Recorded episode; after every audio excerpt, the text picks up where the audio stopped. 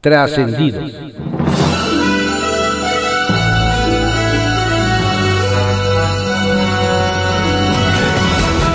Continuamos con la audiosíntesis informativa de Adrián Ojeda Román, correspondiente a hoy martes 26 de mayo de 2020.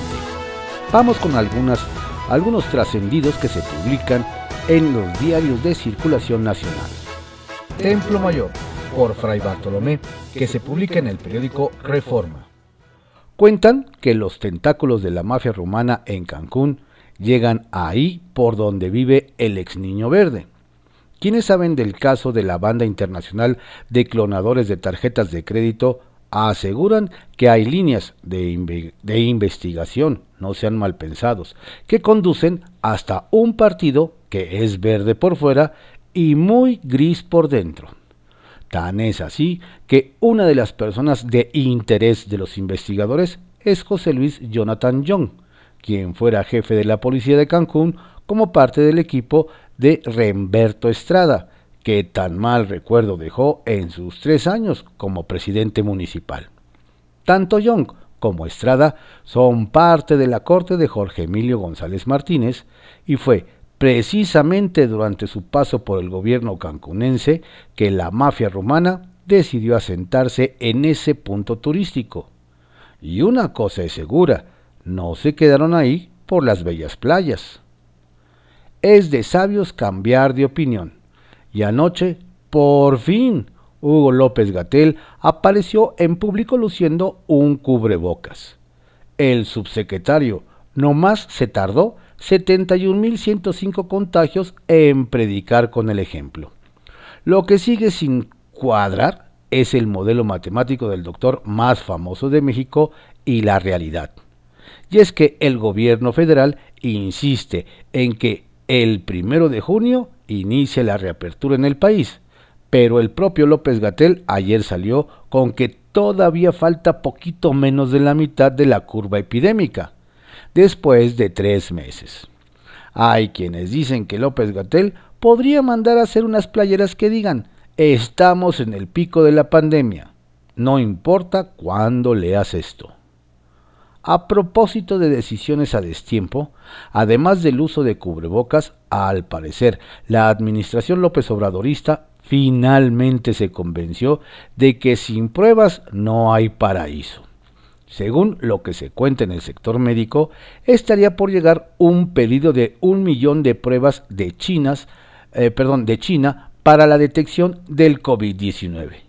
Los neoliberales seguramente dirán, ya pa' qué, y los optimistas dirán, más vale tarde que nunca.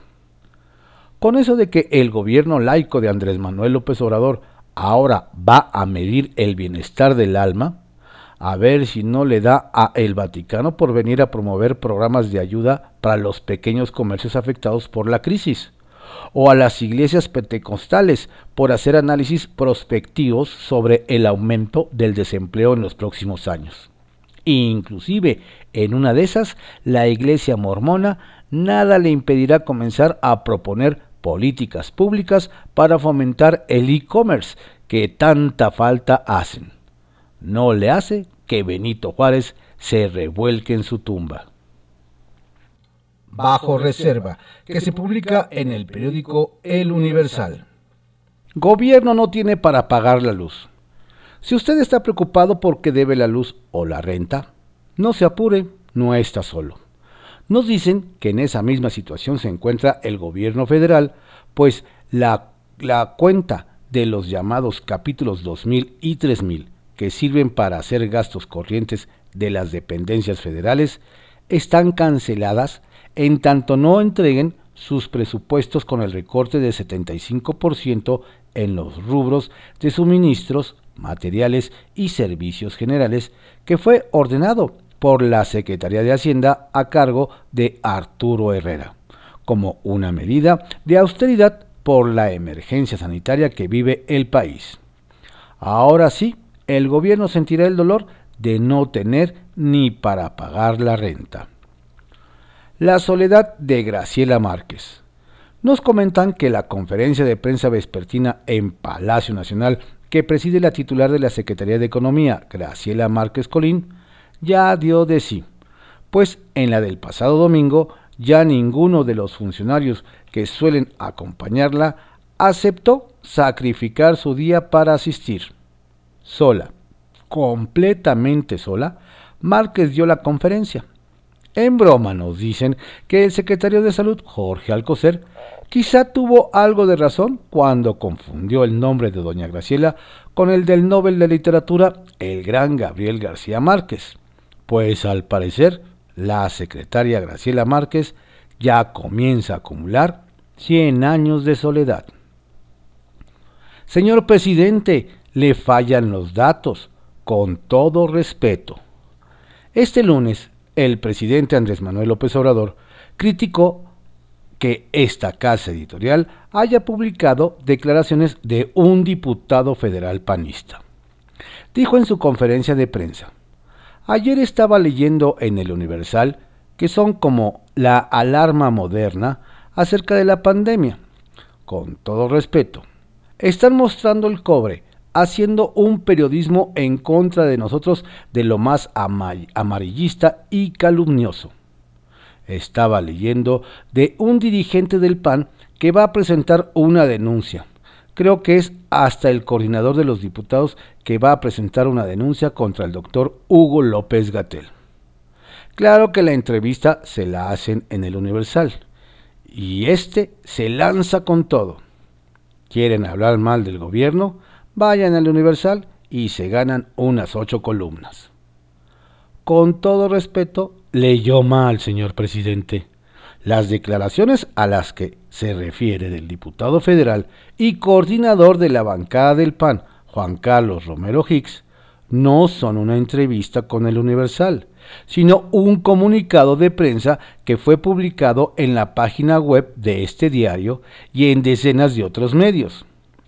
Debido a que se trataba de un boletín, la información no llegó a las páginas de la edición impresa, y mucho menos mereció las ocho columnas. También es falso que el diputado sea dirigente del PAN. La más reciente entrevista que el Universal publicó con un dirigente partidista fue la semana pasada con Alfonso Ramírez Cuellar, dirigente nacional de Morena, su partido, señor presidente. Y la entrevista sí estuvo en la portada del Gran Diario de México, lugar en el que han estado y estarán los líderes de cualquier fuerza política que tengan información relevante o interesante que aportar. ¿Aclarado el punto, señor presidente? Confidencial que se publica en el periódico El Financiero. Duelo de Morena con Camín. Mañana miércoles a las 10 de la mañana, el dirigente nacional de Morena, Alfonso Ramírez Cuellar, conversará con los miembros de la CONCAMIN que preside Francisco Cervantes. El tema a debatir será nada menos que el estado de bienestar. Es de esperarse que salgan chispas, luego de que Ramírez Cuellar planteará que al INEGI se le dieran la atribución de medir la riqueza sin obstáculos legales. Cabildea Morena futuro de Fonden con Govers. En medio de un ambiente de fuertes confrontaciones de los gobernadores con la federación por diversos temas, el coordinador de los diputados federales de Morena, Mario Delgado, inició desde ayer un cabildeo con los mandatarios estatales para analizar y acordar la transformación, reestructuración o de plano la eliminación del Fonden.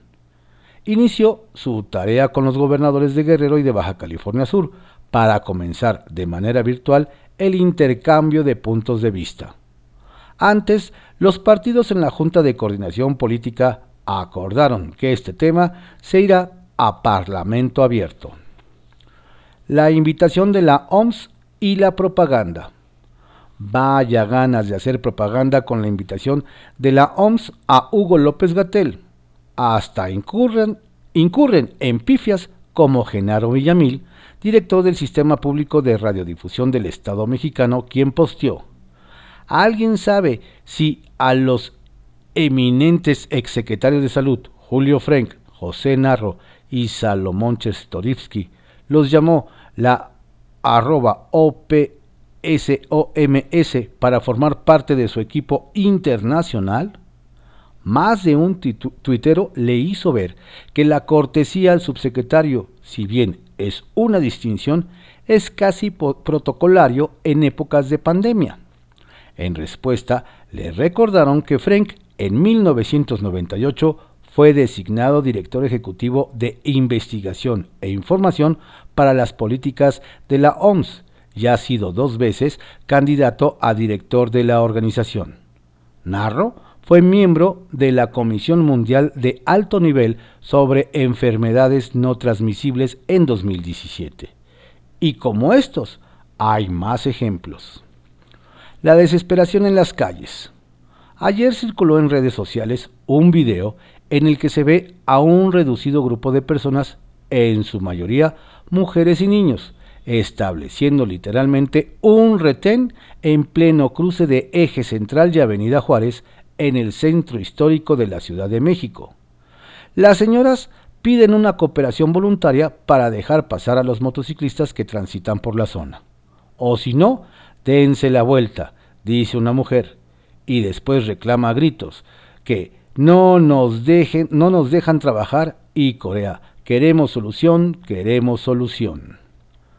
Mensaje del INE con dedicatoria. En el video que difundió para advertir a personajes políticos de no lucrar con la pandemia, el presidente del INE, Lorenzo Córdoba, fue muy claro en identificar entre los mal portados a algunos que son diputados federales y que regalan en algunos municipios gel antibacterial. Nos dicen que el mensaje pudo haber tenido dedicatoria para el morenista Sergio Gutiérrez Luna, quien repartió hace algunas semanas líquido desinfectante en el municipio de Minatitlán, Veracruz. La UAP en alerta por ley Barbosa. En medio de la polémica por la llamada ley Barbosa en materia de educación, quienes se reunieron ayer de manera urgente fueron los integrantes del Consejo Universitario de la Benemérita Universidad Autónoma de Puebla, la UAP.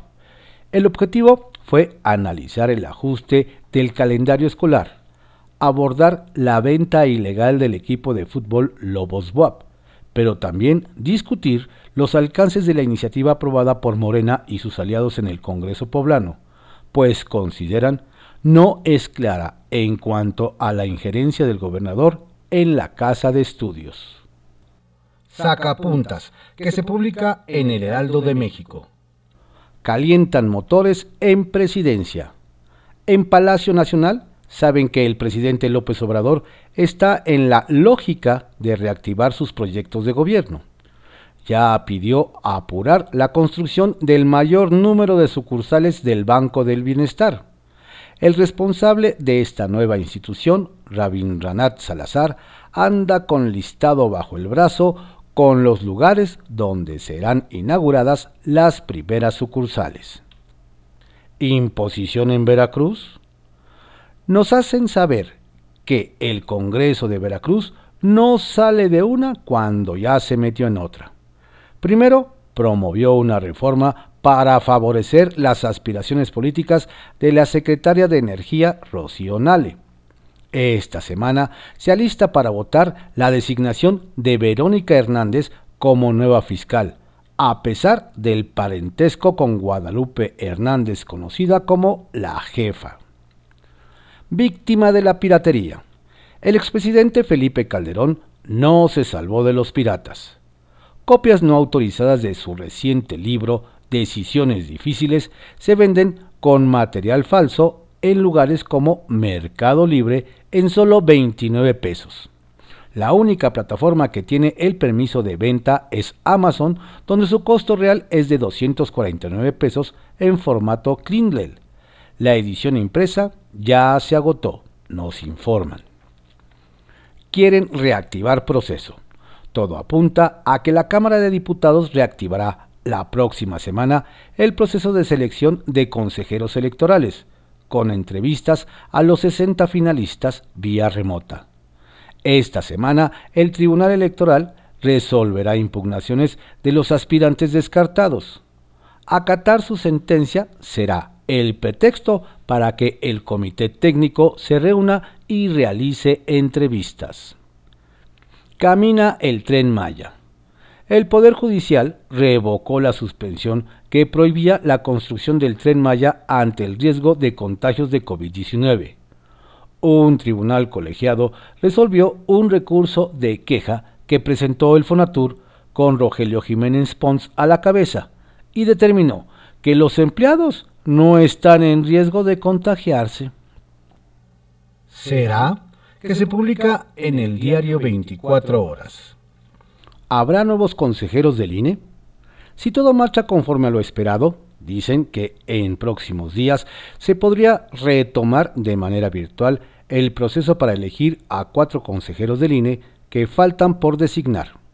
Para tener listo al organismo que lidera Lorenzo Córdoba de cara a las elecciones de 2021 en las que se renovarán alrededor de 3.200 cargos. Las entrevistas para los interesados en integrar el Pleno podrían continuar en el Congreso a través de diversas plataformas digitales, mientras que la votación final se, haría cuando la pandemia permita a los legisladores volver a sesionar de manera presencial. ¿Será? en busca de un mejor pacto fiscal. Los gobernadores emanados de la GOAN le tomaron la palabra al presidente y se mostraron listos para revisar las fórmulas ya centralistas en la distribución de recursos, argumentando que urge la actualización que beneficiará la equidad, crecimiento y desarrollo, proponiendo instalar una mesa esta misma semana para fijar las reglas del diálogo. Y es que López Obrador mostró disposición en su conferencia mañanera para hacer una revisión al pacto fiscal. Un tema que ya habían planteado los gobernadores panistas de Tamaulipas, Francisco Javier García Cabeza de Vaca, Baja California Sur, Carlos Mendoza Davis, Chihuahua, Javier Corral Jurado, Durango, José Rosa Saizpuru, Guanajuato, Diego Sinué Rodríguez, Querétaro, Francisco Domínguez, Quintana Roo, Carlos Joaquín González, Aguascalientes Martín Orozco y Yucatán Mauricio Vila Dosal. Ojalá pronto alcancen acuerdos que resulten en beneficio de todos los ciudadanos de esas entidades. ¿Será? Prefieren cubrebocas que medallas. Dicen que los profesionales de la salud no ven con muy buenos ojos la instalación del Consejo de Premiación de las Condecoraciones Miguel Hidalgo, que los reconocerá por su desempeño durante la pandemia. Esto porque aseguran actualmente preferirían tener insumos para proteger su salud mientras atienden a los pacientes con COVID-19. Médicos y enfermeras manifestaron a través de redes sociales su deseo de tener guantes, cubrebocas, equipo y caretas suficientes antes que un reconocimiento por parte de la administración cuatro transformista. Reclamó al que rápidamente, reclamó al que rápidamente se sumaron ciudadanos para pedir a las autoridades correspondientes que se provean los insumos a la brevedad. ¿Será? No los detiene ni el COVID-19 en medio de la pandemia, la carrera electoral en Nuevo León no se detiene. La, disputa por la gubernatura se ve cerrada, según las últimas encuestas que no dejan de hacerse. De acuerdo con esos números, por el PAN hay dos personajes fuertes, Felipe de Jesús Cantú y Víctor Fuentes. El primero, dicen, no quiere perder por tercera ocasión, mientras que el segundo crece cada día a Clara Luz Flores de Morena se le complica debido a su cercanía con Jacob Polemski, no muy apreciada en la entidad. ¿Será? Trascendió que se publica en el periódico Milenio. Trascendió que en la unidad de inteligencia financiera que encabeza Santiago Nieto, lamentan que la jurisprudencia que legó el exministro Eduardo Medina Mora antes de retirarse obstaculice a la autoridad y en cambio beneficie hasta a cárteles de la droga. En el caso de la Universidad Autónoma de Hidalgo, la UIF mantendrá la pelea para congelar de nuevo sus cuentas, pues considera que aún no explica el origen de 151 millones de dólares que recibió de Suiza, mientras que la DEA sigue buscando vínculos con la delincuencia organizada. Trascendió que el efecto Guillermo del Toro tuvo impacto en otros ámbitos, como el científico, donde 1.300 de sus integrantes se organizaron para enviar una carta al Poder Legislativo en el que saludan que la bancada de Morena haya congelado la iniciativa para desaparecer distintos fideicomisos, entre ellos los de ciencia y tecnología. Los abajo firmantes, entre ellos Antonio Lascano Araujo y Sergio Alcocer Martínez de Castro, hacen así un llamado para que en un acto de congruencia se retire la propuesta y de no ser así, someterla a un proceso de parlamento abierto.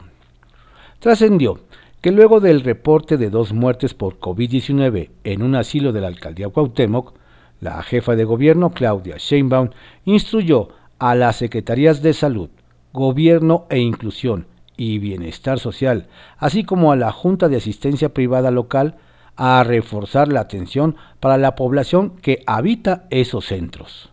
Los decesos ocurrieron pese a que desde finales de enero se exhortó a albergues a tener las medidas necesarias para evitar contagios y en caso de que sucediera notificar de manera inmediata a la dependencia que encabeza Olivia López Arellano.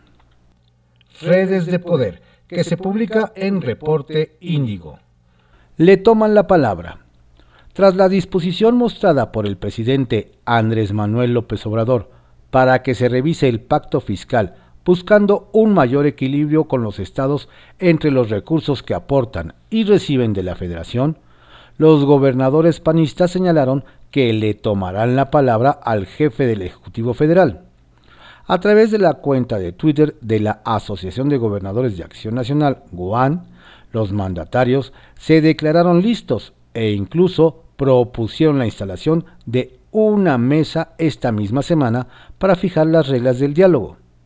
López Obrador, pese a mostrar apertura, señaló que ante la actual contingencia no es momento de hacerlo, pero sin duda que la revisión del pacto será el gran tema rumbo a los comicios de 2021. Revés energético. Aunque ya se esperaban una batalla judicial, la resolución de un juez federal que otorgó una suspensión definitiva para la aplicación a siete empresas del acuerdo que frena la entrada en operaciones de nuevas plantas de energías renovables, no cayó muy bien en la Comisión Federal de Electricidad ni en la Secretaría de Energía. No parece que estas dependencias vayan a quedarse cruzadas de brazos. Sin embargo, una impugnación en esta instancia podría llevar meses. Mientras tanto, no hay ningún impedimento para mantener el cronograma previsto para que estas plantas puedan seguir adelante y además esta resolución judicial puede sentar un precedente negativo para los intereses del gobierno en el sector energético. Protesta en duda. Nos comenta que personal sindicalizado y trabajadores del IMSS, quienes marcan distancia con las protestas que está encabezando Rafael Soto, quien ocupa una plaza de enfermero en el Hospital Siglo XXI y que no participa en labores relacionadas con el combate al COVID-19. Soto ha intentado ser líder sindical con anterioridad e incluso se le ha rescindido su contrato en un par de ocasiones, aunque ha logrado su reinstalación por la vía legal. Y nos hacen ver que tiene otros intereses distintos a denunciar las presuntas carencias en el instituto.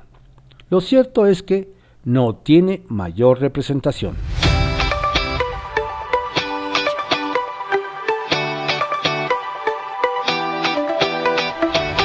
Estos fueron algunos trascendidos que se publican en diarios de circulación nacional, en la audiosíntesis informativa de Adriano Ojeda Román, correspondiente a hoy, martes 26 de mayo de 2020. Tenga usted un estupendo día y por favor cuídese mucho. Si no tiene a qué salir, quédese en casa.